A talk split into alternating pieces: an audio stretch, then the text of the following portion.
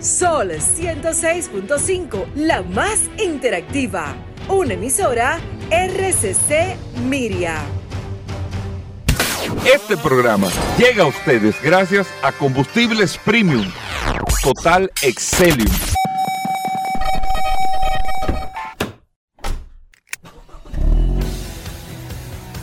Bienvenidos al programa número uno de movilidad en la República Dominicana. Vehículos en la radio.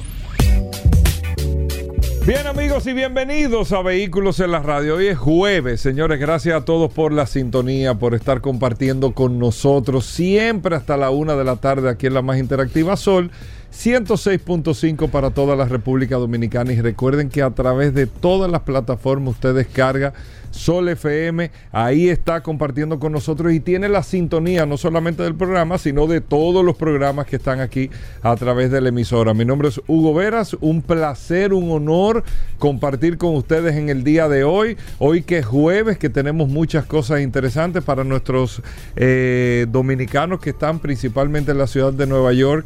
Hoy es Día de Acción de Gracia, un día especial en los Estados Unidos. Nosotros aquí también, ya por cultura, eh, por costumbre, no cultura, por costumbre, eh, y con la cantidad de dominicanos, muchos eh, celebran aquí también el Día de Acción de Gracia. Y bueno, y mañana que es el Black Friday, ustedes han escuchado ofertas que nosotros hemos dicho aquí, ya aquí eso está tomado, o sea, eso no, no hay ni por qué. Mucha gente todavía está con la crítica, así mismo como en San Valentín. ¿Por qué hay que regalar? Esos son momentos y tiempos y temporadas. Así que a todos los que nos están sintonizando, un abrazo especial eh, para todos ustedes y que sepan que van a disfrutar de un contenido maravilloso. Lo de los globos de Macy mañana, hoy. Lo del el desfile de los globos. Desfile. Sí, yo creo que no, no, no será mañana. No, no. No, porque hoy día de acción de gracias. No, es mañana el desfile de los globos. mañana en la mañana. Mañana en la mañana. creo. Pero vamos a confirmar eso. Que ahorita, no, ahorita hacen un desfile aquí de. Porque te lo digo, te lo digo, Paul, porque, porque el desfile de los globos siempre, eh, todos los años, los últimos años, es Dodge Ram con la camioneta que lo patrocina. Y es la que ala todos los globos. Allá se le saca provecho a todo. Sí, ¿eh? sí, no, no, y de verdad que son, son esculturas impresionantes lo que hacen. Un globo chulísimo, chulísimo. Pero bueno, bienvenido, Paul. Aquí lo hacen. Es hoy, ah, es hoy, es hoy. Ah, no, es que tengo, tengo un delay, Hugo. Gracias, Hugo. Gracias, como siempre, por la oportunidad que me das de participar contigo en este maravilloso programa Vehículos en la Radio. Señores, gracias a todos por la sintonía. Un abrazo a todos los que se conectan de manera inmediata a través de la herramienta más poderosa de este programa Vehículos en la Radio, el poderoso WhatsApp, que ayer Hugo Veras, y aprovechar y hacer un paréntesis, darle las gracias a nuestros amigos de Santo Domingo Motor que nos invitaron, a ti y a mí, al lanzamiento de la nueva Nissan Qashqai. Vamos a hablar en breve sobre este, este maravilloso vehículo. Y ayer tuve la oportunidad de compartir con uno, algunos amigos interesantísimos que siempre nos hace una tertulia y me estaban preguntando que cómo es posible que una herramienta eh, tan poderosa como el WhatsApp de este programa Vehículo en la Radio pudiese soportar una cantidad impresionante. Y de hecho ah. tuve que demostrar, Hugo, la gente me decía, enséñamelo, enséñame. enséñamelo contar. Eh, ah, pues tú estabas ahí. No, no, pero me imagino. Enséñamelo. Porque la verdad es que sorprende mucho. La gente me estaba diciendo que no, no habían visto, no habían visto un WhatsApp con tantas personas registradas como el WhatsApp de este programa Vehículos en la Radio. Gracias a todos. Un saludo para, para José Luis, para Rafael, para Reyes Guzmán, para todo ese maravilloso equipo que estuvimos compartiendo ayer en este lanzamiento. Hoy un día sumamente interesante, lleno de noticias, informaciones, novedades. La, verdad que el programa de hoy... que se proyectaba en su momento. La Nissan Qashqai empezó a fabricarse, no sé de dónde viene eh, este nuevo modelo, pero la Nissan Qashqai empezó, a, fabricarse en Inglaterra, en la planta de Nissan en Inglaterra. Una de las, uno de los vehículos, vamos a decir de Nissan, pero que tiene la mejor o de las mejores vistas o visuales o sea, tiene, ellos lograron con ese vehículo eh, reducir mucho el tema de los puntos ciegos. los puntos ciegos, sí. Y la climatización también es muy buena de la Nissan Qashqai con el diseño que tiene en el Yo estuve investigando, tratando de investigar eso porque me sorprende mucho. No conozco ningún otro modelo que llegue aquí a la República Dominicana que sea fabricado en Inglaterra. Si tú tienes alguno que conozca, me lo puedes decir ahora de manera que yo inmediata. Sepa... Yo creo que es el único, entiendo yo, que llega aquí. No que se fabrique en Inglaterra. No, hay que ver Land Rover. Acuérdate, tú tienes Land Rover. Land Rover. Ah, sí. bueno, es posible también. Sí, es posible que también. Con el caso de Land Rover. Es posible que sí. Y la verdad que es que tuvo eh, eh, un vehículo que yo vale creo la que pena. la range hecha en, sí, en yo, UK, yo creo que sí. también. Lo- pero nadie en Santo Domingo Motor no pudieron confirmarme nadie eh, de dónde realmente estaba fabricada. Pero vamos a tratar de hacer contacto sí, con sí. ellos para ver si vienen al Miren, programa. y aprovechar también, eh, en este momento vamos a decir de saludo, felicitar al grupo Viamar. Ayer hicieron una, una Eucaristía eh, celebrando los 60 años de Grupo Viamar aquí en la República Dominicana. Viamar, marcas como Ford, Mazda, Kia, que la tienen. Lincoln, que son de las marcas que tiene el Grupo Viamar, que han podido tener una división ahora de vehículos chinos también, Sí. eh, sumamente interesante. Y Grupo Viamar es uno de los grupos automotrices más importantes de República Dominicana que eh, distribuye una gran parte de los productos que más se venden en la República Dominicana y que con a la mano de Fernando, Oscar, eh, Doña Sonia también han podido diversificar mucho el grupo en términos del negocio automotriz. Ellos han tenido eh, muchos aciertos eh, con este tema y la verdad que se han diversificado bastante, así que felicitarlo por estos 60 años al grupo Viamar y cómo la familia Villanueva ha podido generacionalmente no darle continuidad, porque darle continuidad le da a cualquiera, es crecer es- generacionalmente. Y yo le voy a poner un ejemplo de lo difícil que es eso. Usted dirá, no, porque imagínate, tú que tienes esta marca, esto, lo otro, yo te voy a poner un ejemplo, le voy a poner, perdón, a ustedes un ejemplo y a los amigos oyentes eh, del programa. No es, tú puedes tener la mejor marca, la mejor empresa, pero si tú no tienes una base para darle, para mantener con vida generacionalmente eso, el, el por más bueno que sea muere, por más bueno que sea bueno. Y le voy a poner un ejemplo de hoy. Top Gear. Top Gear, el programa de carro de televisión más importante que se ha hecho en la historia del mundo es Top Gear, inglés. Hay una versión de Estados Unidos y todo, pero Top Gear es de la BBC, un programa eh, de televisión que se diversificó tanto. Miren, Top Gear, para los que son fanáticos de los carros, Top Gear tiene álbumes, hasta álbumes de Potalita. Eh, el show de televisión, hacen eventos, hacen. esto- ellos se diversificaron el tema del merchandising, todo. Top es una locura. Sin embargo, después de Jeremy Clarkson eh, y los otros eh, compañeros que estaban, que eran los protagonistas, los que le dieron la base, la picardía, eh, e- ese, lo que inyectaban ese entusiasmo, no solamente el programa, sino los, los presentadores, los hosts que estaban. Era una combinación perfecta. Top Gear, yo me acuerdo que llegué ahí a Inglaterra un par de veces y tu- tú ibas a las tiendas, todo, y Top- ¿Cómo te puedo poner un ejemplo, Paul? No, que eran figuras. Eran Figura, figuras, o sea, figura y seguimiento Sí, y, y sí, sí. revista y Eran todo. reconocidos a nivel mundial y más en Inglaterra. Eh, ayer la BBC canceló Top Gear, definitivamente. Hubo una situación con un accidente y una Sí, ya ellos habían tenido. eh, de, de- con alguna situación. de riesgo que tuvieron, pero al final Top Gear, desde que salen estos actores, y es lo que le digo, generacionalmente entran otros actores y otros actores no pudieron darle. La marca es fuerte, Top Gear. La marca era fuerte, pero es toda una combinación de cosas para que todo funcione y no pudieron darle seguimiento. Al final Top Gear sigue, va a seguir Top Gear Estados Unidos porque ellos venden, vendieron la franquicia eh, o, o el derecho de uso de explotación, pero en UK hasta nuevo aviso no ha funcionado. Desde que eh, Jeremy Clarkson y el equipo salió, simplemente el show no funcionó. Y Jeremy Clarkson, por otro lado, con otro show, tampoco funcionó o no ha funcionado. No es lo mismo. No es el mismo presupuesto, no es el mismo esto.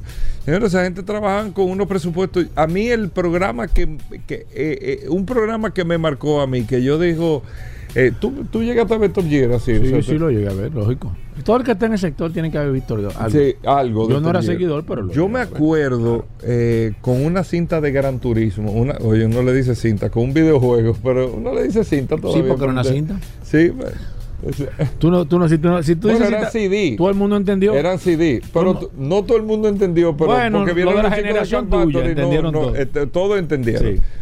Pero con un juego de, de Gran Turismo, yo me acuerdo de Jeremy Clarkson de que en su casa, el show de televisión, eh, vamos a probar este carro. Seleccionaron a los que han jugado Gran Turismo un juego de carro. Tú seleccionas el carro, lo equipas, selecciona la pista. Ellos seleccionaron Laguna Seca en, en California. que son las mismas pistas originales. No, no, no, no. Porque eso es lo que le da el, el, el- el- el la valor. clave al a, Sí. a Gran Turismo Sí, es eso. Sí, que son las mismas pistas. y los sonidos y todo. Y él jugando en su casa en Inglaterra. Miren lo que es tener presupuesto para hacer un programa. Eso, eso es lo que se llama usted tener presupuesto. Y decir, eh, concho, estoy manejando esto, lo otro. Ahora, ¿será así en la vida real? Vamos a probarlo en la vida Déjame real. coger para allá. ¡Bum! Y se y trasladó allá. cogerse a Laguna Seca, Y con a el la mismo pista, carro. con el mismo carro. Y los otros con los carros que seleccionaron con el tema y empezar a manejar. DH. Y hacer el paralelismo de las, del videojuego a la, al, al- al- Sí, a la realidad. a la realidad. Oye, tú- Eso es tener Sí, presupuesto. tú, sa- tú sabes que hablando de, de- de eso que tú, haciendo un paréntesis, porque escúchame que te interrumpa en este segmento tuyo. Pues la verdad, la verdad es que, es que eh, ese tema de los videojuegos ha sido, ha sido grandioso. Tanto así que el, el- Pero el- ya los videojuegos han perdido. el simulador aéreo que hay ahora mismo, no sé cómo por dónde que va, porque va. No, porque sé yo, ¿cuántas versiones?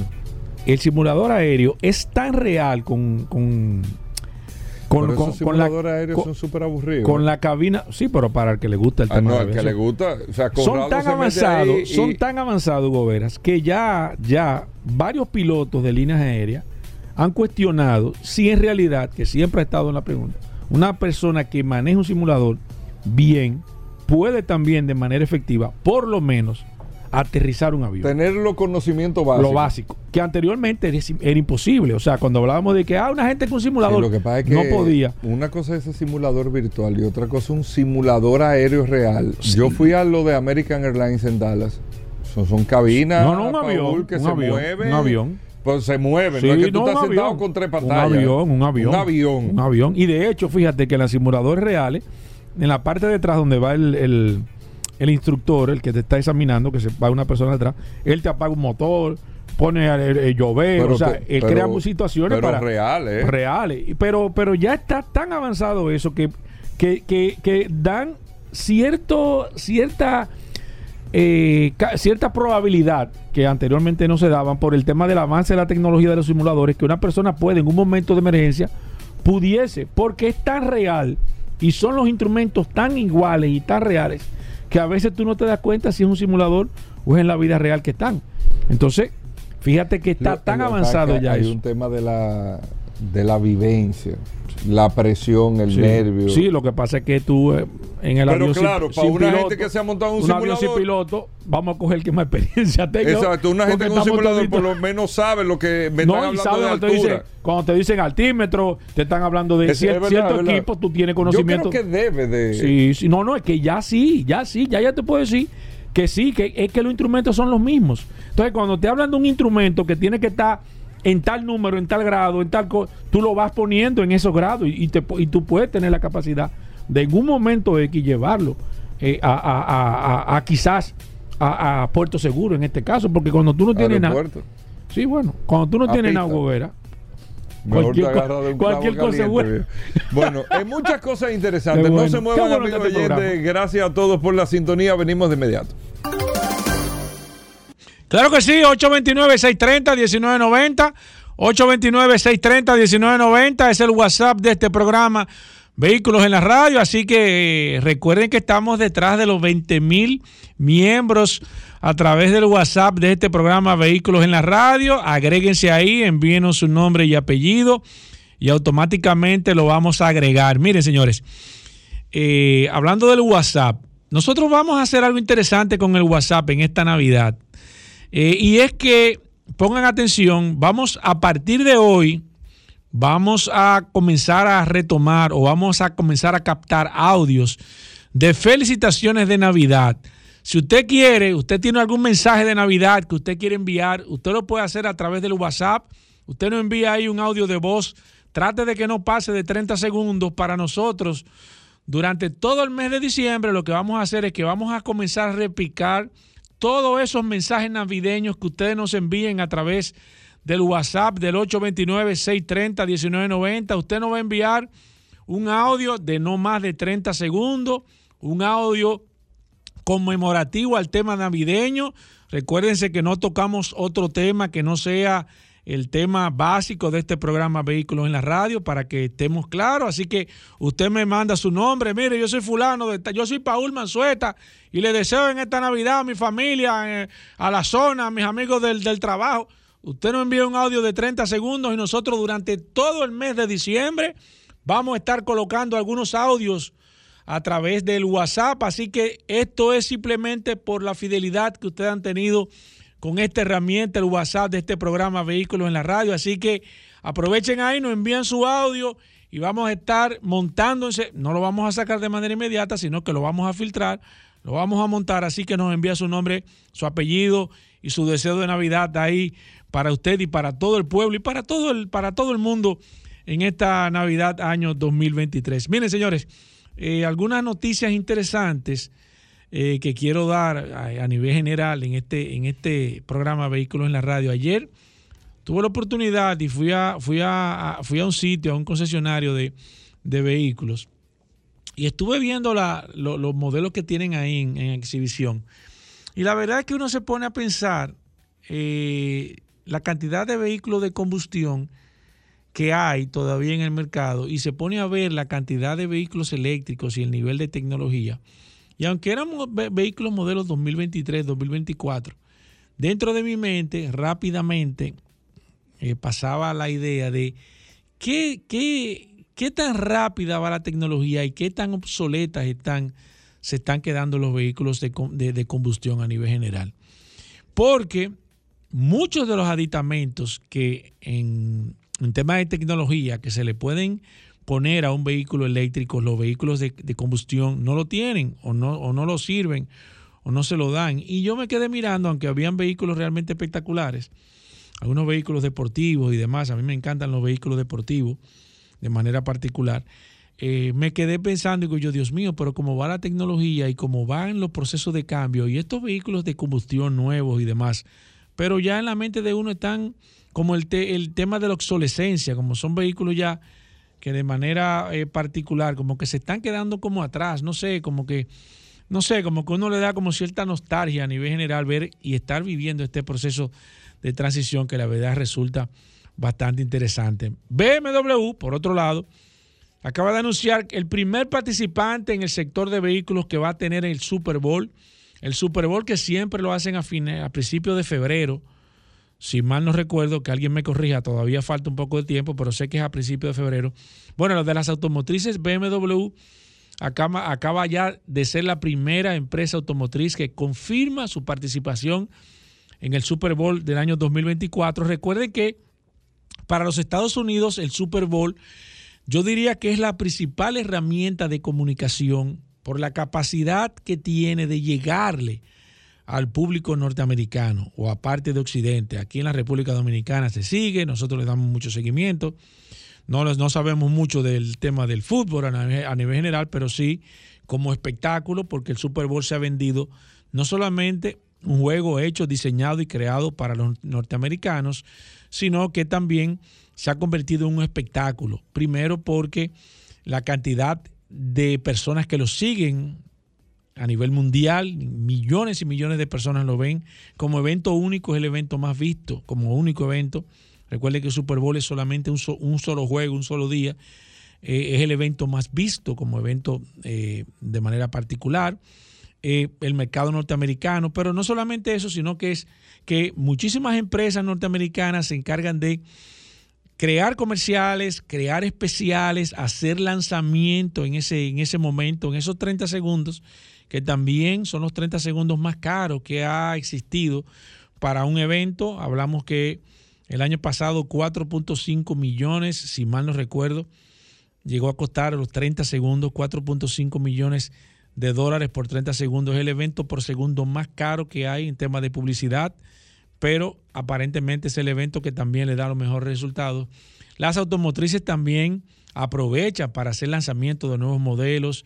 Eh, se hace una competencia y nosotros aquí de manera particular somos el primer y el único programa, eh, bueno, eh, fuimos lo que realmente comenzamos a evaluar cuáles eran los mejores comerciales que se hacían en el Super Bowl. Nosotros hacemos una, una, hacemos aquí un ranking de cuáles fueron los mejores y los peores cuál es, de, de, de, acuerdo a nuestro punto de vista, de Hugo y el mío de manera particular, cuáles fueron los mejores comerciales, cuáles se destacaron más comerciales que nosotros todavía tenemos fresco en la mente de, de nosotros como consumidores que se lanzaron hace muchísimos años, sin embargo, por el impacto que tuvieron, por la creatividad, por el tipo de, personas o, o, quiénes fueron los que lo hicieron, los actores, si fueron personas con incidencia, qué también estuvo hecho, realizado en el momento, qué estaba pasando en el mundo en esa situación y son, eh, eh, se gastan millones y millones y millones de dólares solamente para lanzar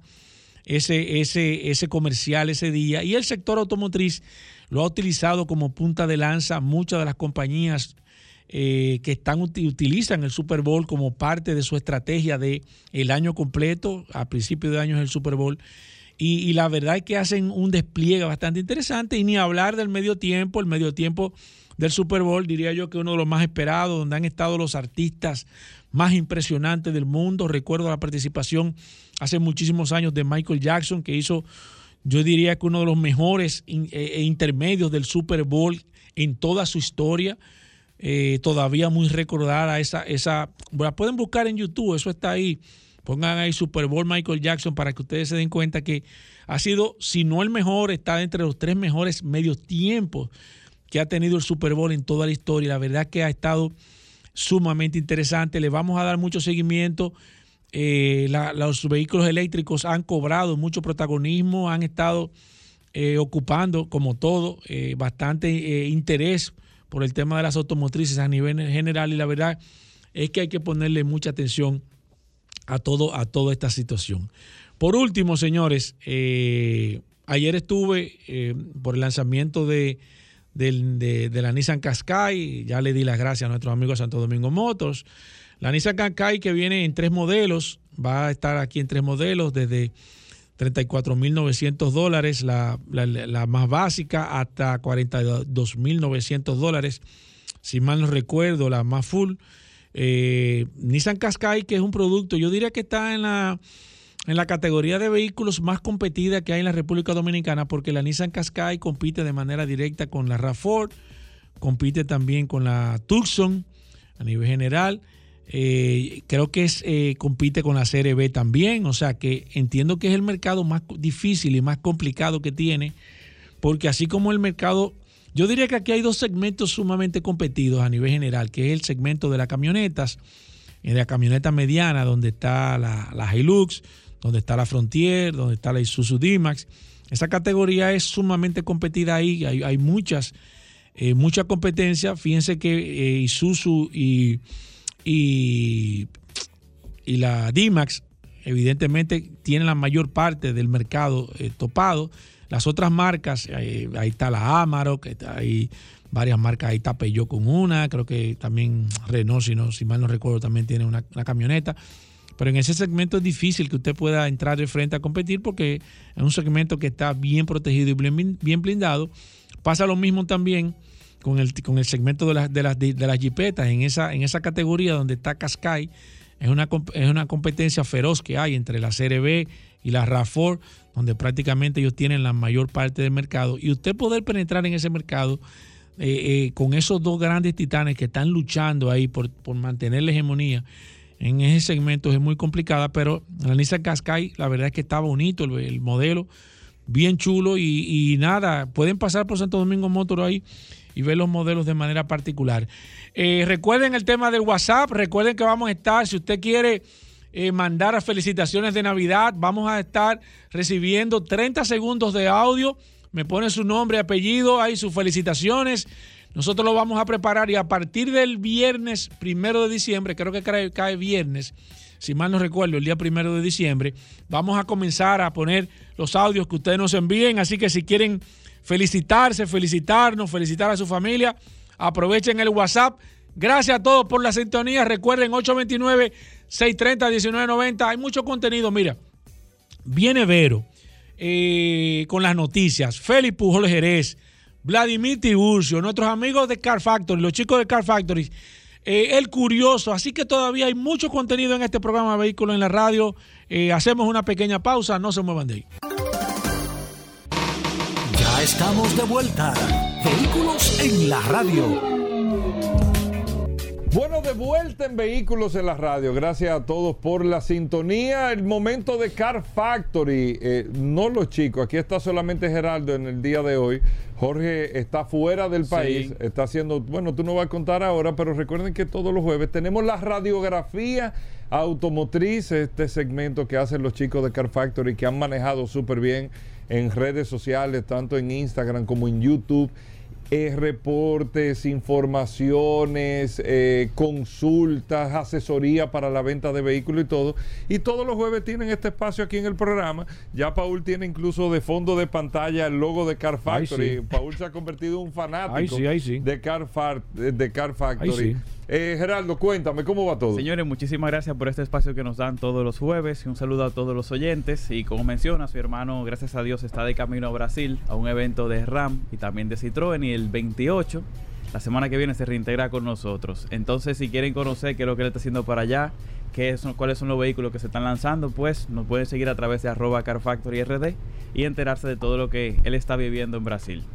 Car Factory RD en Instagram. En Instagram. Y ahí le damos seguimiento a todo. Mira que RAM tiene una, tiene una división sumamente interesante y RAM como marca se está desarrollando bien, ¿eh? Porque tiene una gama de vehículos comerciales que está... es que RAM es comercial. Que está, que está desarrollando eh, de manera particular eh, para competir de manera directa. Y creo que una de las mejores estrategias, no solamente el hecho de separar la camioneta, que fue la idea de ellos al principio. No, de separarla de la Dodge. Marca. De Dodge, de la marca. separarla de Dodge. Porque el RAM era el modelo de la camioneta. De la camioneta, exacto. Sino que están creando una línea, una marca completa de vehículos. Ya creo que tienen Creo que si, si, la memoria no me falla, Ram creo que tiene la furgoneta, RAM tiene la camioneta pequeña, la camioneta grande, tiene Ram la tiene 1500, la Rampage que la van a lanzar ahora, que, que vendría a ser la camioneta mediana de ellos, la 1500 después de Creo que tienen dos modelos aquí de, de, furgoneta, una pequeña y una más grande que, que, que aquí. sí, sí, creo que sí, no, si, si mal no recuerdo.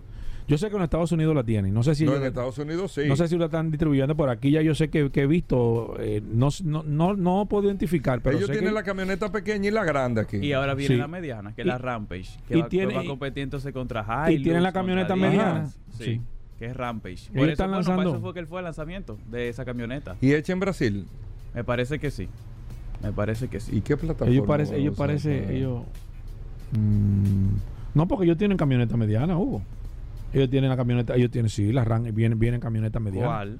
La, la, sí, viene una, no, viene una camioneta de una cabina, RAM. Ellos tienen, no, no, pero ellos no es mediana. Pequeña. Ellos, tienen, la, mediana, ellos sí. tienen la 700. Y tienen sí, la, la 1000. Pero la 700 la pequeña. La 700 es la pequeña. Sí. Luego pequeña. tienen la 1000, que es como la 700, pero ya un poquito más lujosa, que es una camioneta pequeña.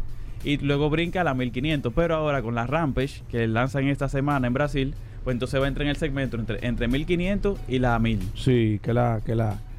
Que eh, es la competencia de Hilux, de Isuzu Hasta D-Max. donde tengo entendido, sí. Pero cuando hagan el lanzamiento esta semana, pues ellos especificarán exactamente Sí. en qué segmento es. Tú sabes que haciendo un paréntesis, ahora que está Gerardo aquí, Hugo, y los oyentes de este programa Vehículo en la Radio. Ahí la estoy viendo, sí, más o menos esa Ajá. de la Nissan Frontier, esa categoría. Sí, en esa categoría mediana. Es una categoría de la, en volumen, la categoría de Ford. Ranger, que más o menos va a competir, Ranger, va a competir exactamente. con eso. Que me sorprende mucho, y haciendo un paréntesis, yéndonos totalmente de, el, el tema de la camioneta Santa Cruz, la estrategia que está utilizando Hyundai casualmente, hablando de camioneta, que esa camioneta está hecha solamente para el mercado norteamericano. Y yo dije, mira, que- pero qué raro, porque primero, eh, el claro, el mercado de, de- de- de camionetas es el mercado norteamericano, todo el mundo lo sabe, pero ellos venir con una camioneta de ese tamaño para entrarlo solamente al mercado norteamericano, creo que es muy riesgoso. Yo creo que la estrategia le hubiera que funcionado la, mejor. La Santa Cruz la van a traer aquí. Ah, Pero ven acá, viejo. pero no sé. Tú tienes que dar la primicia aquí, Hugo, porque Esa el problema- primicia, si tú no lo dices aquí, no, no se ha dicho. Esto es los dueños del circo de los carros. No, no, no, no, sí. Está todo bien. No te estoy dando detalles. no te estoy dando detalles. No, viene pero- para acá, viene para acá. interesante, porque por- Lo tú- que yo ¿sabes? no le veo eh, no es un mercado de es volumen. que yo es que yo no le veo sentido a esa camioneta. Yo- eh, eh, va a pasar lo mismo que pasó con la con la con la con la Amarok. Ah, que, era para el mercado norteamericano. Cuando yo la chequeé. Amarok no era para el mercado. Sí, sí, la Al principio era para el mercado americano. Sí, para era para- Paul. Ah, pues está bien, Hugo. No, está la bien. Volkswagen La Amarok no era para La Amarok, sí, era para, era para competir en el mercado norteamericano. Y cuando ellos lo lanzaron, dijeron no y cambiaron la. Y entonces, Paul, ¿de dónde tú sacas que era para el bueno, mercado hermano, americano? no, busca la historia. Busca la historia. No, Tú sabes yo te que- la busco porque... Pero, Paul, tú Sí. no puedes decir que era para el mercado americano un producto fabricado en Argentina. Sí, sí. Ajá, ¿y qué tú crees? No, no, no. Pues, era, ah. no era para el mercado ¿Y americano. qué tú crees? Sí, busca la historia. Que no era para el Llévate mercado americano. Pero yo te estoy Y diciendo... después, y de- tú sabes qué hicieron después que se dieron cuenta y entonces la lanzaron para el mercado latinoamericano. ¿Y? ¿Qué no que el mercado latinoamericano que, o sea, la camioneta Amarok, Ajá. No te voy a decir que no era para el mercado latinoamericano, fue una prueba que hizo Volkswagen. Ellos le hicieron para todos los mercados de camioneta mediana, pero ¿de dónde tú sacas que era Estados Unidos? Búscalo. No le hicieron motor gasolina No, número uno. búscalo. No ¿Y tenía el tamaño, En no Estados tenía. Unidos entran motores no, no, yo sé, pero no era, no era Ah, enfocado en absoluto pero, en ese eh, mercado. no, ahí es que está el tema. ¿Por qué pasa lo mismo que estoy? Por, por eso es mi pregunta con la Santa Cruz. Ellos hicieron el Amaro con la intención de hacer lo mismo que está haciendo Santa Cruz en Estados Unidos con, con esa la Santa camioneta. Cruz es fabricada en Estados Unidos. Pero ¿y qué eso no tiene que ver ya, Hugo Vera? ¿Tú ¿Cuántos modelos no entran, no entran a Estados Unidos que no son fabricados en yo Estados no te Unidos? estoy diciendo- pues yo Eso te no tiene- que no. el que fabricado en Argentina, ¿qué tú tienes? No, nada. Nada, nada, pero nada. ellos, ellos, lo, ellos lo iban a hacer. Anota eso que lo estoy diciendo yo aquí. ¿Pero el qué? Que, que la camioneta Amarok era para el mercado norteamericano. Fabrica, al, a- no al era principio. para el mercado Ah, americano. pues está bien. Pero búscalo, pero tú No, tienes no tiempo, tú lo buscas donde tú quieras en, No, no, en es más, internet. ma- no te lleves de todo lo que dice en internet. Ah. ¿y de dónde tú lo vas a buscar? Porque No, yo no directo, conozco bien, a el del 10. directo, Tú sí Directo, lo conoces, a el del 10. Directo, directo. Mira, entonces, eh, eh, escúchame. Vamos arriba, la Vamos, radio. ¿De, qué era que estaba hablando? Con la radiografía Ah, de hoy. La radiografía. radiografía de hoy. Hablaremos específicamente del Yaris Cross. Mira qué tal. ¿eh? Mira, yo entiendo que ese vehículo puede, puede convertirse en un superventas de Toyota para el próximo año, pero para arrancar un poquito hablando sobre la historia, Bueno, Villarona viene para acá. debemos tener claro que Yaris viene de la palabra charis, la forma singular de charites, que es la diosa griega del encanto y la belleza. Y ese vehículo, Toyota Yaris, al igual que Eso- pasa eso con... no se lo sabía ni Villalona, se sabía eso. Mira. Ey, Hugo, ¿cómo tú dices eso? No, no, yo lo no, digo para que No, Villarona pongas. se lo sabía. Eso nunca sé, ni el Villar- curioso. ¿Quién? El curioso, Ese sí no ese sabía. sí no sabía. Ese sí no lo sabe. Te estoy diciendo. Sigue. Y como ustedes saben, el nombre de Corolla, al igual que Yaris, es, ha sido muy versátil, ya que de ahí se saca tanto un sedán, un hatchback, eh, vehículo familiar, station wagon, y ahora lanzan Yo el creo que SUV, Toyota ha hecho la mejor jugada que puede una marca hacer con un modelo. Cross. 100%. Pero importante tener en cuenta que existen dos, dos Yaris Cross a nivel mundial. Uno que salió en el 2020, que está enfocado para el mercado europeo, japonés, y que también he visto en Colombia. Y luego, este mismo año, en mayo de- del 2023, anuncian el Yaris Cross para mercados emergentes, que viene desde Tailandia. Entonces, ese vehículo específicamente va a entrar al sudeste asiático y al mercado latinoamericano. A República Dominicana está llegando en tres versiones. Una en gasolina, que arranca en 29.900 dólares aproximadamente. Luego brinca a otra híbrida, que vendría siendo la, versión semi-full, que cuesta 37.800. Y otra híbrida, que vendría siendo la más equipada, en 42.900 aproximadamente. Mira, eh, no sé, yo no lo he visto en la calle el Yaris Cross aquí, pero lo que me dicen es que se ha vendido súper bien aquí, pero yo no lo he visto, no, no, o no, no identifico, no lo... Para mí, estéticamente se parece mucho a una Highlander, pero un poco más pequeña. Ok. El que lo ve de frente ¿Tú dice... lo "Mira, manejaste? Sí, ya lo he manejado gracias a Dios dos veces y el carro es impresionante. o sea, la tecnología híbrida, tú sabes que te puede dar de 60 a 65 Sí, kilómetros sí, por sí. galón en ciudad.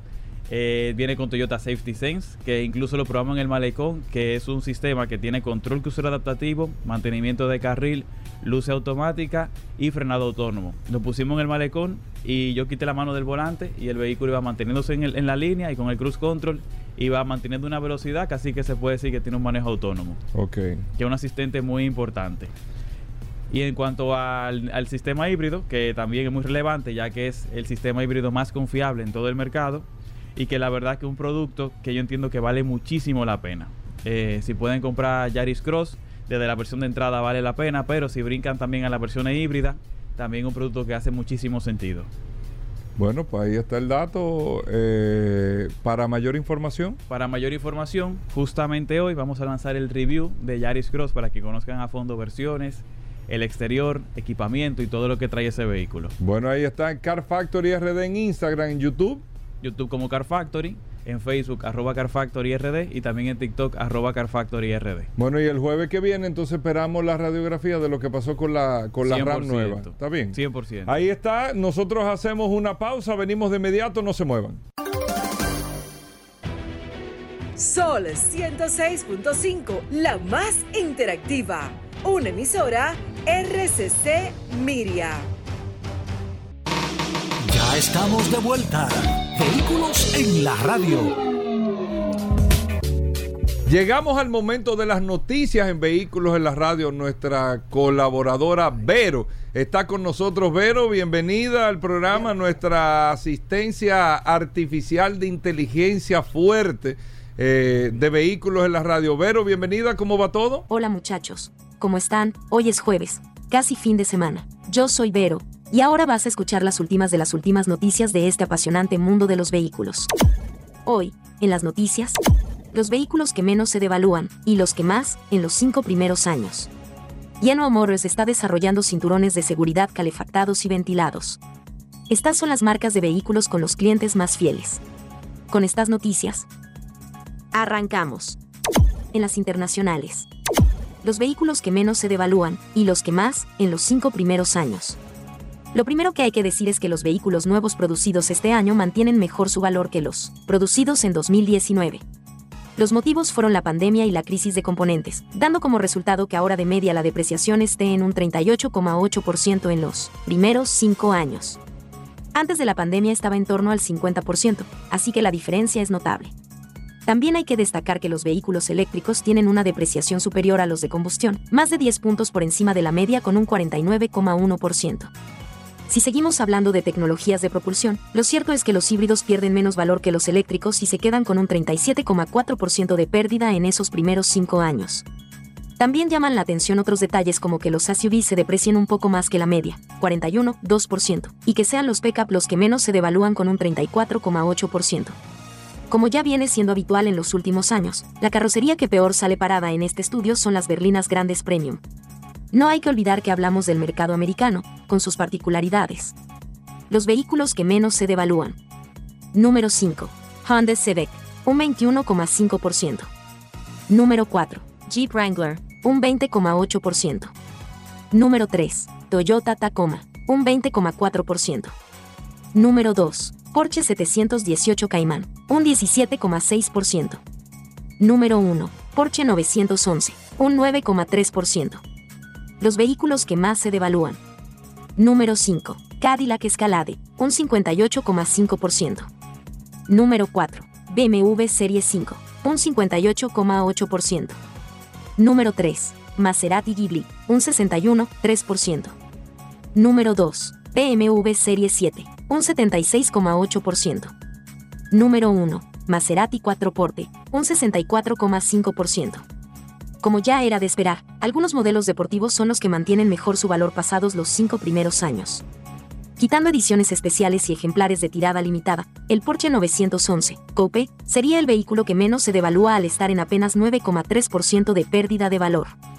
Le sigue un compañero de gama como el Porsche 718 Cayman con el 17,6% dejando claro que los coupés mantienen mejor su valor que los descapotables. Entre los que más pierden su valor vemos bastantes berlinas, sobre todo de marcas premium. Encabeza la lista el Maserati Quattroporte, con una depreciación del 64,5% en los cinco primeros años. Otro modelo de la marca italiana, el Ghibli, ocupa la tercera posición superando también el 60%. Lo sufren de igual manera las berlinas de BMW, el Serie 7 se devalúa un 61,8%, mientras que el Serie 5 en su versión híbrida llega al 58,8%. General Motors está desarrollando cinturones de seguridad calefactados y ventilados. Con la llegada de este último temporal, las bajas temperaturas y las lluvias volverán a ser la tónica diaria y la entrada al vehículo a primera hora de la mañana seguirá siendo un acto doloroso para los más frioleros.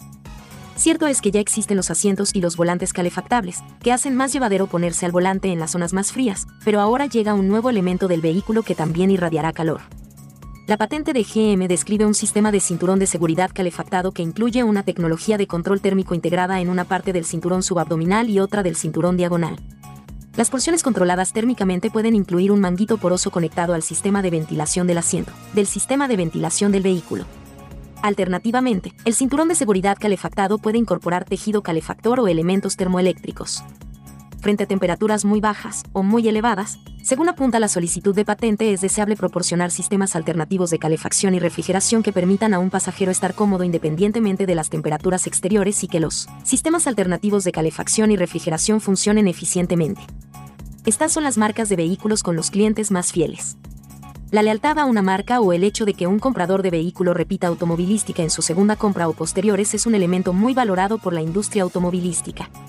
Un reciente informe de la consultora ID Power en los Estados Unidos señala a Porsche como la marca a la que los conductores son más fieles en el país en la categoría de marcas premium, siendo este el segundo año consecutivo que la marca alemana recibe esta distinción. El estudio de fidelidad a la marca de automóviles de Estados Unidos 2023 de ID Power mide la lealtad de los clientes analizando si un propietario compra la misma marca después de cambiar su vehículo actual. El estudio mide la fidelidad a la marca en cinco segmentos y Porsche encabeza la clasificación de marcas premium con un índice de fidelidad del 56,8%, por delante del segundo clasificado, Mercedes-Benz, 50,5%.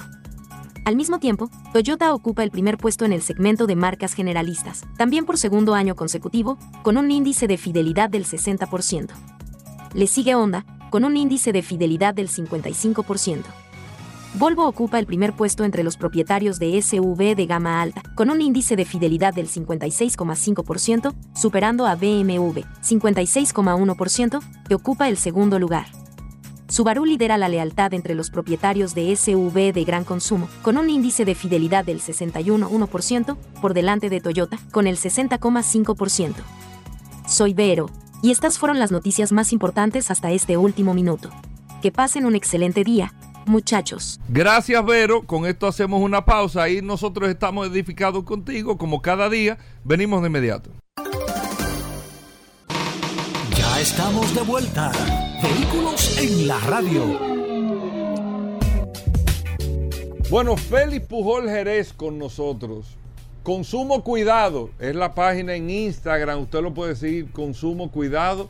Usted puede tener la orientación. Usted compra un carro, le dieron un servicio, hicieron esto. Usted siente que sus derechos de los consumidores no han sido, eh, eh, de usted como consumidor que no ha sido reconocido, o usted quiere reclamar y usted no sabe si realmente le compete o no esa reclamación. Aquí está Félix Pujol, nosotros vamos a tomar eh, principalmente a través del WhatsApp 829-630-1990 preguntas para Félix Pujols 829-630-1990. Primero Félix, bienvenido al programa. ¿Qué tenemos para hoy? ¿Cómo va todo? Muchísimas gracias, Hugo Veras, por la oportunidad que me das de orientar a los consumidores y usuarios del sector automotriz a través de la más interactiva Sol 106.5. Gracias a Paul Mansueta, que siempre nos apoya en este segmento todos los jueves. Tenemos Paul y Hugo. ¿Trajiste algún tema antes de? Bueno, un comentario general porque me, me La gente está esperando, la gente, la gente, óyeme. La gente está esperando. Déjame, ver lo que va a decir Felipe Pujol Jerez antes de yo tomar la decisión. Muchísimas gracias por eso. No es así. Y nosotros se lo recomendamos. No tome ninguna acción antes de usted consultar con Felipe Pujol Jerez. Que se puede ahorrar un tiempo precioso y una cantidad de dinero sumamente interesante. Claro que sí. Siempre estamos dispuestos a orientar. Si hay algún comentario específico, alguna observación de los temas que traemos aquí y de respuestas a preguntas que hacen eh, los radioescuchas a través de WhatsApp. Con muchísimo gusto lo abordamos cada jueves. Básicamente un comentario porque hay, a pesar de que ya tiene un año la norma 11-2021, eh, entró en vigencia en enero del año pasado, sobre la expedición de placas provisionales, siempre hay inquietudes por parte de incluso de los que participan en el negocio, que son los dealers y los concesionarios, pero simplemente hacer la observación que el plazo de vigencia de una placa provisional de acuerdo a la norma 11-2021 son 90 días. Yo sé que en segmentos anteriores, Pablo y Hugo, se ha hecho la pregunta y nosotros hemos sido categóricos, no solo porque lo dice la norma, sino porque eso es lo que la DGI hace en la práctica, de que vencido el plazo de los 90 días de emitida la placa provisional, lo que le llaman placa PP, que antes le decían placa de exhibición, lo que corresponde es la emisión de la placa definitiva. Si se le vence al solicitante, que en este caso son los dealers, los concesionarios, tienen que pagar mora de acuerdo al, al, eh, o sea, tienen que pagar mora de acuerdo al valor del vehículo.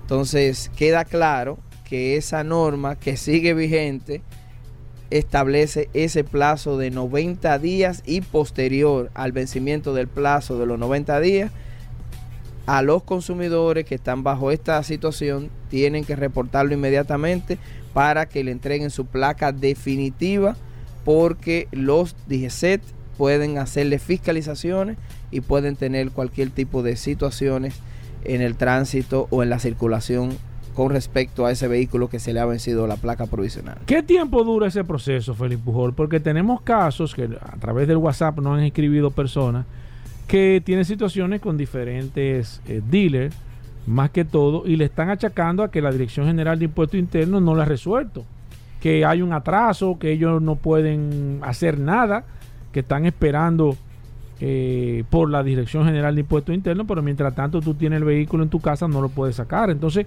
en ese caso, ¿hay alguna forma de que yo pueda investigar cuál es el estatus real de mi, de mi placa? Eh, ¿O solamente eh, puede el titular, el que hizo la, el que hizo la solicitud, puede investigar en ese caso?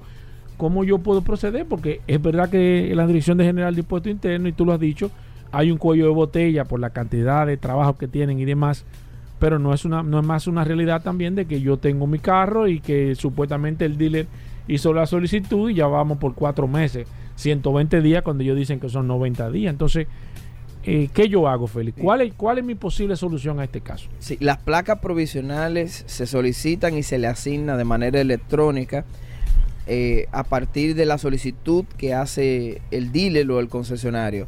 En ese proceso, hasta donde tengo los reportes, no hay inconveniente. El problema viene con la placa definitiva, que también, basado en lo que yo he escuchado del sector, no lo solicitan de inmediato. Es decir, emitida la placa provisional, hacen inmediatamente la solicitud de la primera placa. O sea, yo puedo solicitar la placa provisional y no solicitar la placa definitiva. Así es. Entonces. O sea, ellos es lo que hacen, solicitan la placa provisional. Claro. No solicitan la placa definitiva. Y cuando se está venciendo el plazo, mucho, ah, muchos ah. dealers, que no necesariamente los que están gremiados. Ok.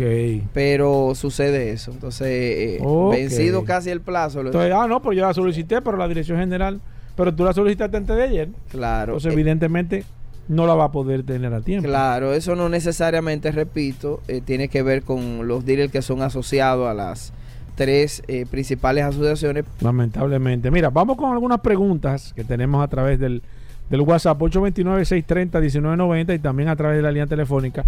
Hablamos con Félix Pueblo Jerez, que es nuestro abogado, asesor en derecho al consumidor. Si usted tiene alguna pregunta, alguna inquietud, y tengo que enfocarme necesariamente. Nosotros recibimos una cantidad impresionante de, de, situaciones a nivel general, Felipe Pujol. Pero más que todo, eh, o, la, gran, o la, la, mayor cantidad, como se debe decir, la mayor cantidad de situaciones se dan eh, más que todo al momento de cumplir una garantía. Te hablan de garantía, te hablan de de un año, te hablan de dos años, te hablan de, de garantía de reparación una transmisión, te hablan de reparación, pero lamentablemente al momento de tú ejercer esa garantía, como ya lo hemos comentado aquí en varias ocasiones, lamentablemente entonces tú vienes a conocer la realidad de, de cuál es la garantía que ellos te estaban hablando, eh, que es una garantía evidentemente que solamente va a beneficiar al, que, al dueño del producto o al que te vendió el servicio o cualquier, cualquier situación que sea. En este caso, Felipe, yo lamentablemente si alguien me vendió algo, tengo que aceptar que la garantía que él me vendió fue la garantía fue bajo los preceptos que él entiende que debe darme la garantía o yo intrínsecamente tengo una garantía por ese producto o servicio que yo consumí al momento de hacer el, la compra. Claro que sí, hemos reiterado en varios segmentos y sobre todo en los últimos segmentos que hicimos comentarios sobre una sentencia de la Suprema Corte de Justicia que vino a ratificar muchas de las disposiciones que para nosotros están muy claras en la ley de protección al consumidor, pero que por la naturaleza del sector especializado, que es el sector automotriz, no había eh, la suficiente, digamos, la, interpretación y, y, las decisiones de parte de la Suprema Corte de Justicia en casos similares. De hecho, parte de las motivaciones que tuvo la Suprema Corte de Justicia en esa sentencia tiene que ver con la singularidad y particularidad del sector automotriz y por eso se abocaron a establecer tantos parámetros en el sector automotriz como la obligatoriedad de entrega de garantías al sector automotriz, específicamente al subsector de usado. Es decir, la Suprema ratificó que a todo proveedor comercializador, en este caso los dealers, que se dedican de manera habitual a vender vehículos usados, tienen la obligación de entregar una garantía en motor y transmisión de mínimamente tres meses u ocho mil kilómetros. Partiendo de ahí, adicionalmente, las garantías tienen que ser por escrito. Entonces, cuando la ley obliga que sea por escrito para, para que el consumidor esté debidamente informado al momento de la transacción.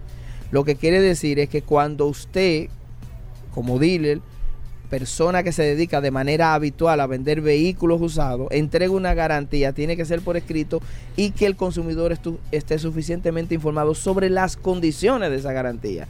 Esas condiciones particulares. Si no, no es válido, Si no, no es válido porque también se convierte en lo que se llama contrato de adhesión que eh, Paul y Hugo saben y los eh, radioescuchas que nos siguen desde hace cerca de cuatro años en este segmento, que hemos ratificado que eso es un contrato de adhesión y la Suprema Corte de Justicia lo acaba de confirmar diciendo ese documento es un contrato de adhesión y si es un contrato de adhesión no puede contener cláusulas abusivas a los intereses de los consumidores, de manera que Ojo a aquellos que dan garantía por escrito y dicen lo siguiente.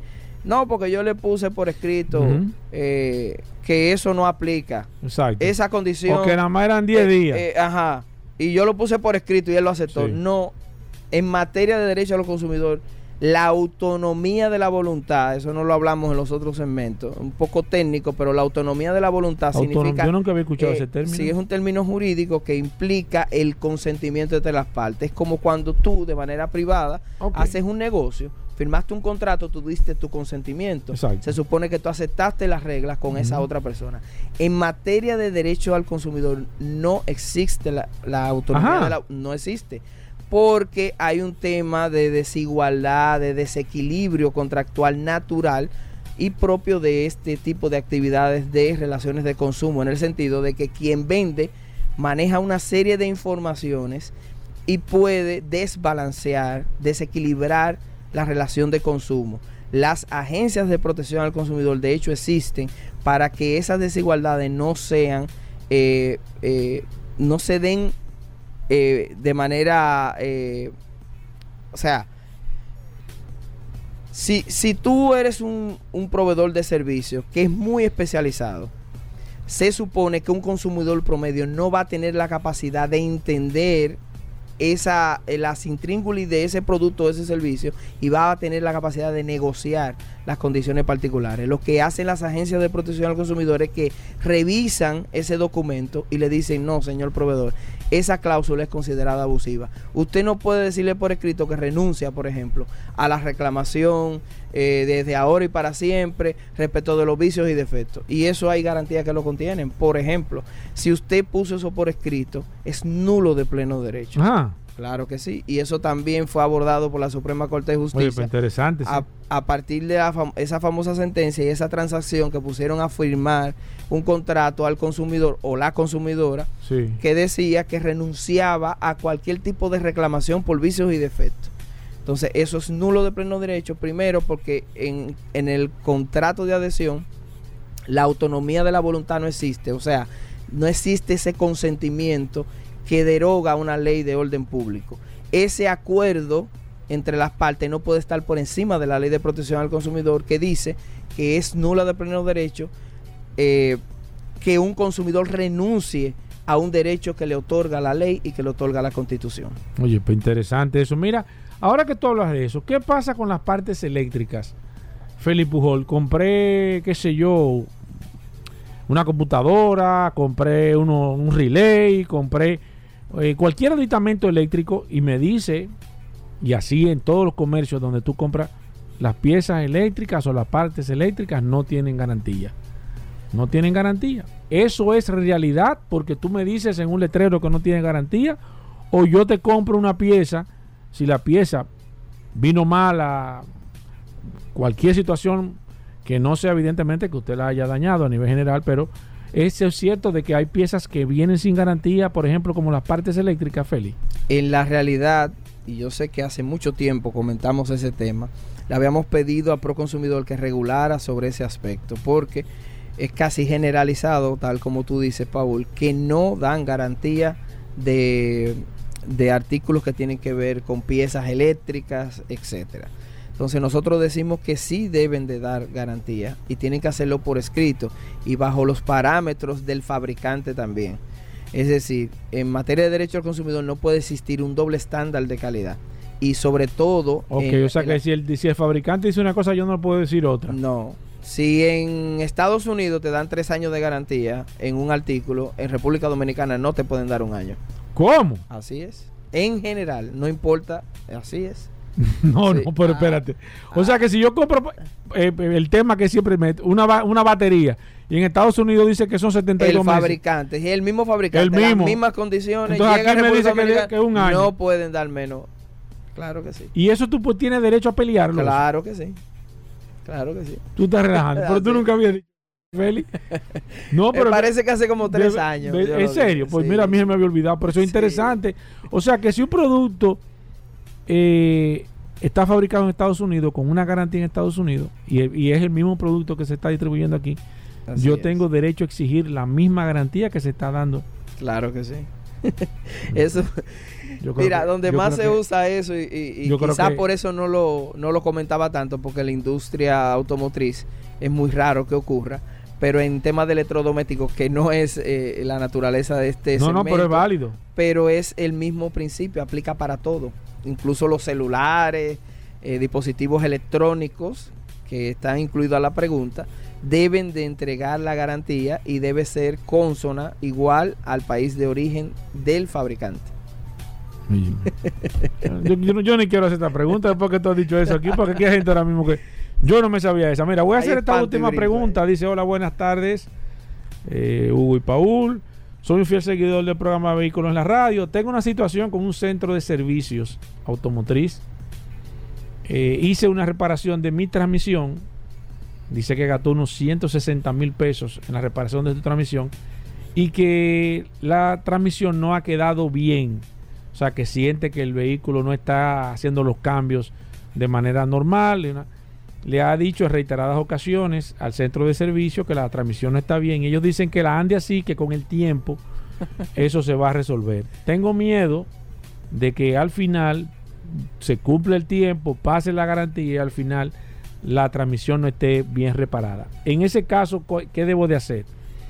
Irme a Proconsumidor de manera inmediata, buscar un tercero que pueda tomar la decisión Cosa que el centro de servicio me dice que si alguien le pone la mano o, desarma, va a perder automáticamente la garantía, pero ellos tampoco quieren resolver. En este caso, mi amigo, ¿qué debo yo de hacer? Un cordial saludo a todos ustedes. Bueno, saludo a ese radio escucha que de verdad que ha traído un tema muy interesante. 160 mil pesos reparar una transmisión, señores, pero y que no quede bien. No, pero eso a cualquiera le da, le da un 5, pero No, y eso de que... No, la verdad es que son creativos. No, le dice que, ándalo, dirá popularmente. cuando se te cumple... Córrelo y tú verás que él ya mejora. Sí, como cuando tú compras carro nuevo viene con un problema y dice ándalo para que se te... Señores, hay que tener cuidado, ¿eh? Hay que tener mucho cuidado. Y esa es la, importante, la importancia de esta herramienta. Por eso agradecemos al, Radio Escucha que, Oye, mucha gente que, trae este testimonio. Sí, sí, Ah, que, que los frenos, que está frenado el carro. Ándalo. No, si el carro está frenado, le cambiaron los frenos, el carro está frenado, eso que tiene un problema, no lo bande. Dice que eso después que se desgaste en la banda un poco. No. Eso no viene así, eso es que hay un problema porque si no el carro nuevo, cuando nuevo entonces viniera frenado. Nosotros le exhortamos al consumidor que documente muy bien el tema de la reclamación al proveedor por eh, cumplimiento de garantía. Si sabe que no está funcionando de manera correcta, las, reparaciones en general tienen mínimo una garantía de 30 días. El servicio de reparación y también el tema de las piezas que pueda tener. Entonces, si ya le ha reclamado, y está entre la espada y la pared, digámoslo así, porque no puede llevarlo donde un tercero, porque si, si un tercero le pone la mano, pierde la garantía. Y ellos no quieren cumplir, entonces que busque la documentación que sustenta esa, eh, ese servicio de reparación, y adicionalmente las vías por las cuales le ha exigido que le cumplan con la garantía, que si fue WhatsApp, si fueron llamadas, etcétera, y vaya a Proconsumidor y reclame perfectamente para que eh, ese proveedor sea responsable y le dé cumplimiento a lo que dispone. Si él somete eso, la, no, es, no, yo no soy abogado, Félix, pero no, no, no se vence la garantía. O sea, si yo te hago una reclamación. Interrumpe el proceso. o sea, lo que te digo es que yo te puse eso hace 15 días y, y, a los dos meses tú me dices, no, pero que ya hace 15 días, pero yo puse una denuncia o no sé. Una reclamación. Una reclamación, entonces no, no, no se, ¿cómo dice? No, no expira la, la, garantía. es, así. Lo ha, habido lo que se llama una interrupción del plazo. Exacto. Yendo a Proconsumidor y sobre todo porque se ha negado, y es lo que establece la ley de protección al consumidor y el reglamento, que en caso, de hecho es el primer paso del procedimiento antes de reclamar Proconsumidor, se le exige que lleven constancia de haberle reclamado al proveedor y que ante la negativa de respuesta entonces que vaya por consumidor. Entonces, si él puede demostrar eso y la ley le otorga un plazo por lo menos de 30 días. Y, se interrumpe ahí la se interrumpe, entonces que, que Proconsumidor verifique que lo hizo dentro del plazo y simplemente le van a dar ganancia de causa. Ojalá que el consumidor pueda resolver en la fase de conciliación, porque la verdad es que si espera el procedimiento completo de emisión de una resolución o una decisión administrativa puede durar bastante tiempo. A los proveedores vamos a exhortarles que, eh, miren, eso es un malestar innecesario contra un cliente. Y miren cómo eso llega aquí a vehículos en la, radio, en este segmento de consumo cuidado. No veo la necesidad de que 120 mil pesos, ¿eh? es una suma considerable para reparar una cualquier pieza de un vehículo por más caro que sea cuando usted habla de 120 mil pesos, está hablando de una suma considerable. Entonces, sean responsables y, la verdad es que, yo sé que, ustedes no van a gastar y además ustedes tienen un, un, tema de deber y de responsabilidad en sentido general de darle cumplimiento a la ley, de entregarle una garantía por la reparación y el servicio que ustedes han tenido. Así eh, que... Félix Pujón, óyeme, excelente el segmento de, bueno, como todos los los jueves. La verdad es que este segmento no tiene ningún tipo de... Eh, no, hay, no hay posibilidad de que la gente diga, no, no estuvo bueno el día de hoy. Siempre informaciones sumamente importantes, más esa que diste a su momento de la, garantía fuera de la República Dominicana.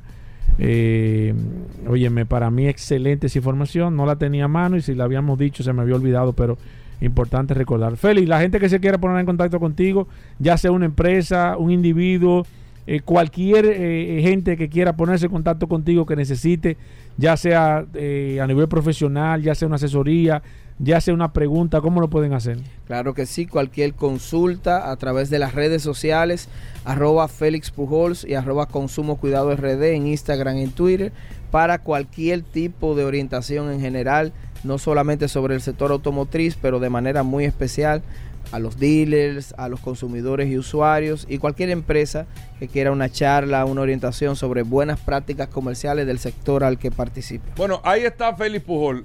cualquier cosa, Paul, sigan. eh, claro, nos pueden seguir preguntando a través del WhatsApp. Lo pueden hacer directo a Felipe Pujol, que dio su teléfono y todo, claro. pero si no, el WhatsApp, el 829-630-1990. Nos quedamos con Felipe Pujol un rato más aquí contestando todas las preguntas que se quedaron pendientes. Así mismo. Señores, hacemos una pausa, no se muevan.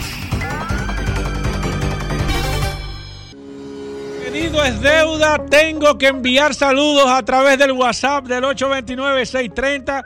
1990, la gente había estado, óyeme, que necesito que me saluden, Paul. Estoy agregado al WhatsApp, yo soy nuevo, envíame un saludo.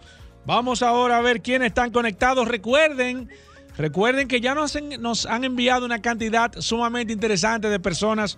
Si usted quiere que su audio salga eh, ahora en diciembre, simplemente en unos 30 segundos, usted no envía un audio ahí de felicitaciones de Navidad a su familia, a, su esposo, a su novia, a su novio, a cualquier persona ahí, nos envía su nombre y apellido, automáticamente nosotros lo vamos a pautar a partir del próximo día primero de diciembre. Vamos a estar enviando, van a ser llamados los saludos de los oyentes de este programa Vehículo en la Radio Navidad. Así que no más de 30 segundos, por favor, ahí a través del WhatsApp 829-630-1990.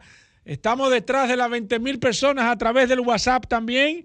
Personas que se han agregado. Eh, si usted, si su nombre no está en el teléfono, envíeme su nombre y apellido para nosotros agregarlo.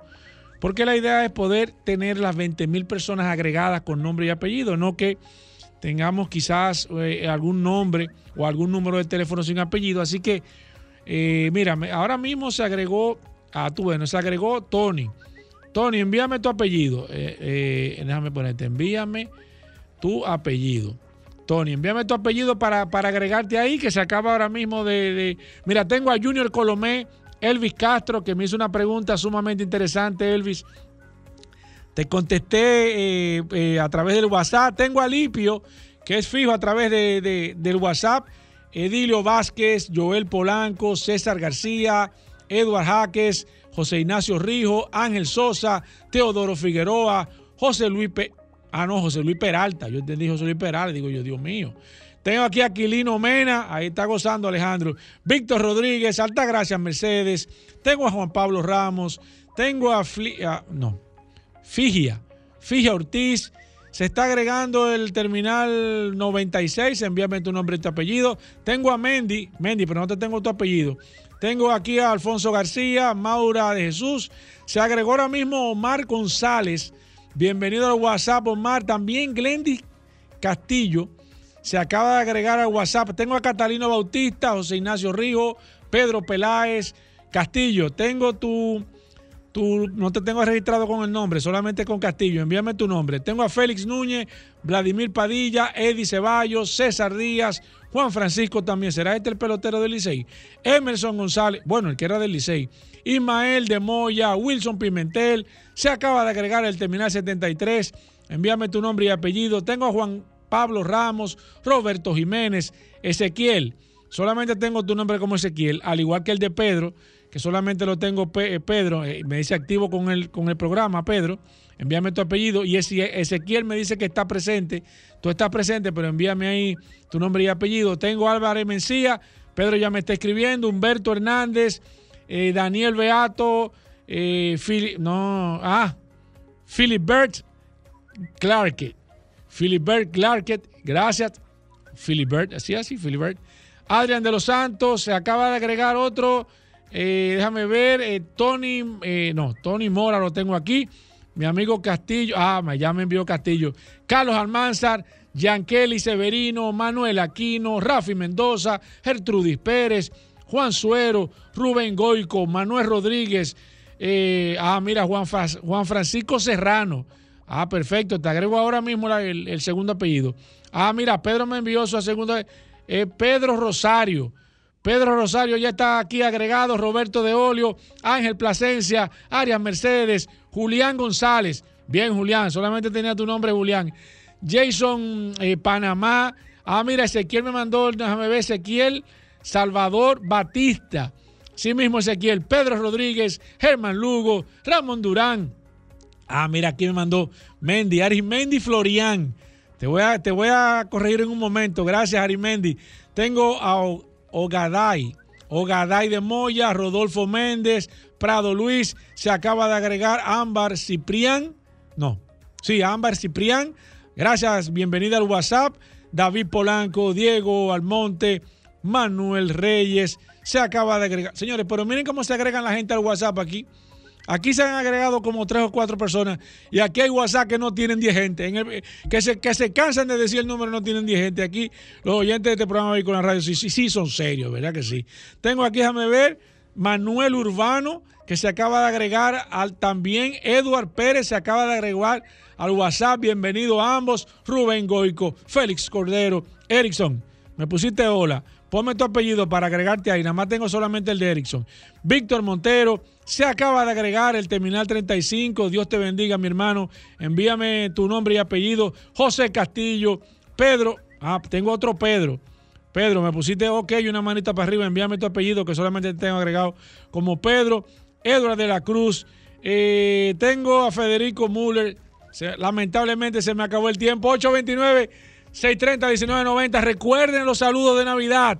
A partir del próximo día primero de diciembre vamos a estar poniendo todo el que envíe saludos de Navidad. Va a estar aquí en este programa Vehículos en la Radio. Hacemos una pausa, viene el curioso. Así que no se muevan de ahí. Ay, el mío. segmento que todo el Hay mundo que, hay que oír cosas. ¿Quién? ¿Pero quién está esperando? Y mañana viene, ¿Quién? mañana viene No, no, mañana sí viene algo bueno. con el Black ¿Pero Friday quién es? de solo oportunidades. ¿Qué es lo que están esperando? Pero hoy solo ¿Pero qué es lo que están esperando, Hugo? curiosidades. Ay, no Bienvenido, curioso. Ay, tú- tú- Saludando como siempre a todos los redes escucha de Vehículos en la Radio. Tanta salsa. Gracias, esto. Hugo Vera, gracias a la Resistencia Mansueta. José en los controles. Tenemos el Blue Friday, no el Black Friday, Oye, oye, oye, oye. el Blue Friday de Hyundai oye. en Mando Oriental en Managacue, donde señores Yo vamos a sé que estar. tú te lo inventaste ahora, pero te salió bien. No, no, Blue no. Friday de No, Hyundai no, no, no, está eso- publicado. Eso ¿Y está tú en las no- redes. ¿Qué? Una campaña oficial de Magna. Pero Magna. Oriental y, ¿Y Magna? Gasco. Ah, no, pero yo pensaba que No, tú ibas. No, no sigue en las redes. Tú no sigues curioso. No, no. Pues No, tú no, me estás- espérate, espérate, tú me espérate. tienes la semana No, no, entera no, no, no. mandando eso No, no, por no, las no. redes. Si yo me respetara, yo me parara Pero espérate, Es Rodolfo, yo pensaba que tú lo estabas diciendo. No, no, eso yo lo había visto. No, lo no, que, no, lo no, que no. pensé que tú No, estabas hablando no, era no, de no. mañana con la oferta No, de no, solo no, no. oportunidades. Rodolfo, Escúchame, escúchame. Déjame escucharte. Dame un follow, por favor, a No. todos mis seguidores, curioso en la radio, arroba mando oriental No, y arroba no.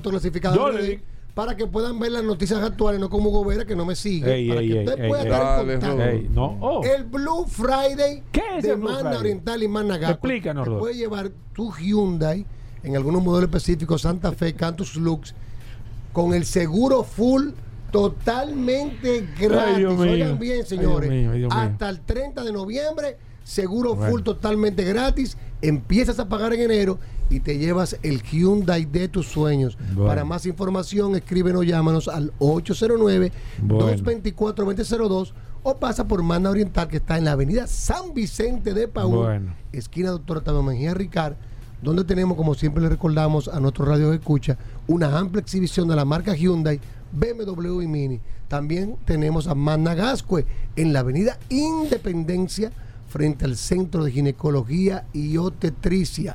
Ahí contamos con un taller autorizado y un showroom totalmente climatizado. Hyundai Blue Friday en Magna Oriental y en Managascue. Te lleva tu Hyundai con el seguro full totalmente gratis. Algunas 100% el seguro full. 100%, algunas restricciones aplican. El esta- primer año. El primer año, esta oferta es para algunos modelos específicos, como Santa Fe y Cantus Lux.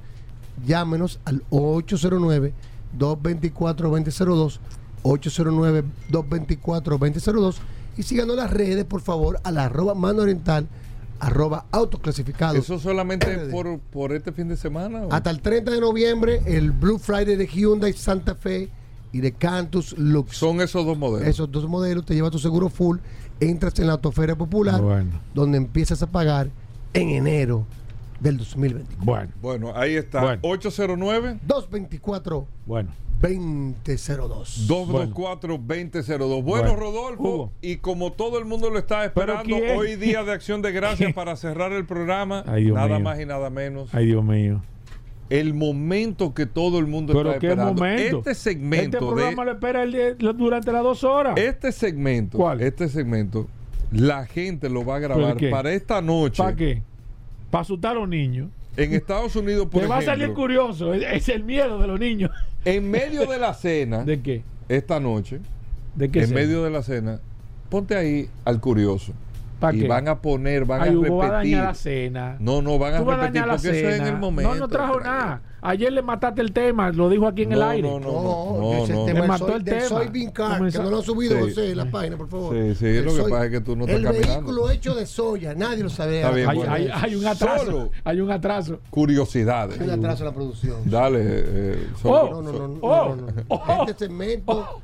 Tiene su tiempo le- medido. Tiene su tiempo medido. Sí, esto no es de que acelera. Los lo están No. esperando. Sí. Tienen que darme con paciencia. Porque estoy practicando la meditación. Solo Ay, ay, ay. Para curiosidades. Mananza yo ganando. Solo curiosidades. Bueno, a ver, ¿sabes qué estaba Ayer leyendo? estaba hablando con unos amigos. Hablando con unos amigos ayer. Porque eso, eso es la Dios vida. mío. Eso es la vida. Cambia eso. Y, pues, Busca otra cosa. Fuimos reelegidos eh, para la directiva del juego como presidente. Co- Ve La acá, nueva y es que no hay. ¿Tú nadie eres ahí. presidente otra vez? Otra vez. Pero es que no hay nadie ahí. ¿Y cuántos años Es ahora que el son? carguito es bueno. ¿Eh, eh, todos los años? ¿Cómo que Vamos a durar como 5 6 años.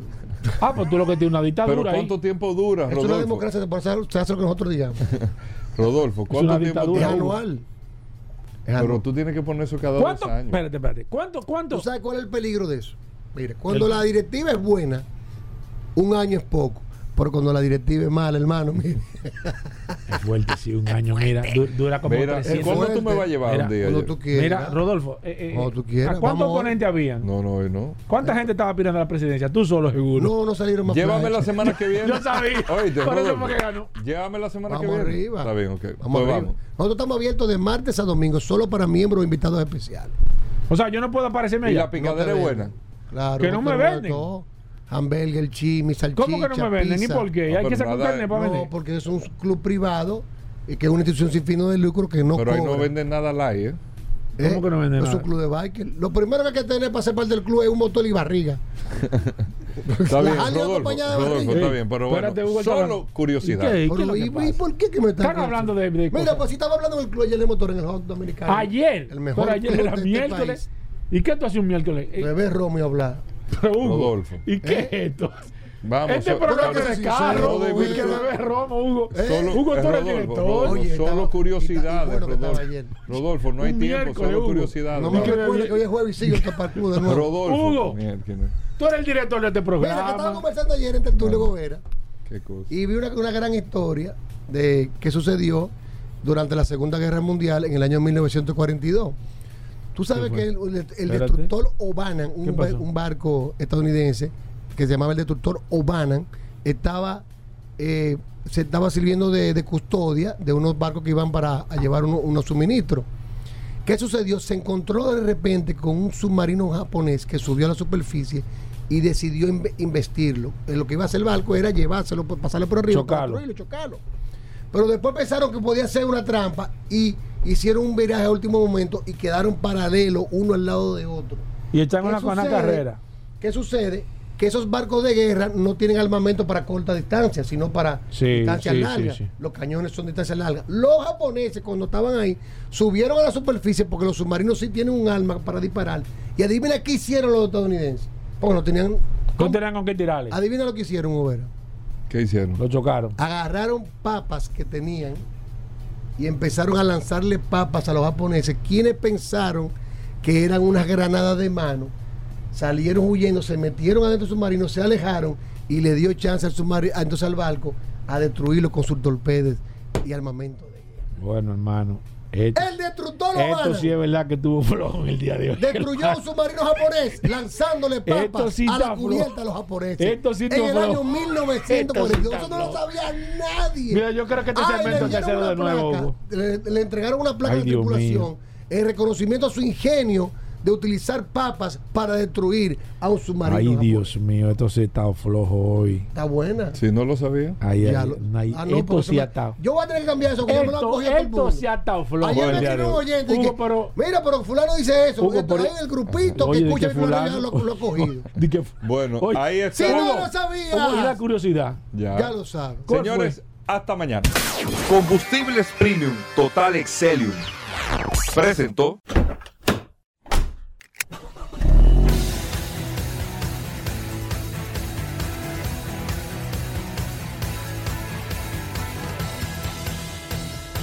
Vehículos en la Radio.